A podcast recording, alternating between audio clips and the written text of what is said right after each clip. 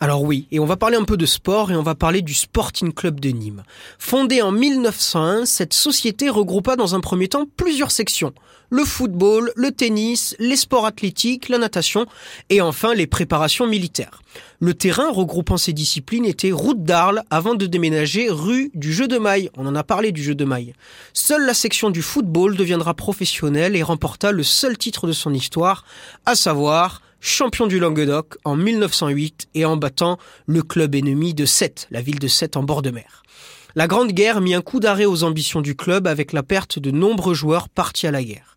Avec le nouveau stade que l'on appelle Jean Bouin, inauguré en 1931 par le président de la République de la région Gaston Doumergue, les footballeurs parviendront à faire trois années de suite dans l'élite du football français et même de terminer cinquième en 1933. Malheureusement, des problèmes financiers et de gestion du club viendront mettre fin en 1937 au Sporting Club de Nîmes. Et depuis cette date, c'est le Nîmes Olympique qui a repris le volet avec toujours pour le coup en souvenir les mêmes couleurs, vous le savez, le rouge et le blanc.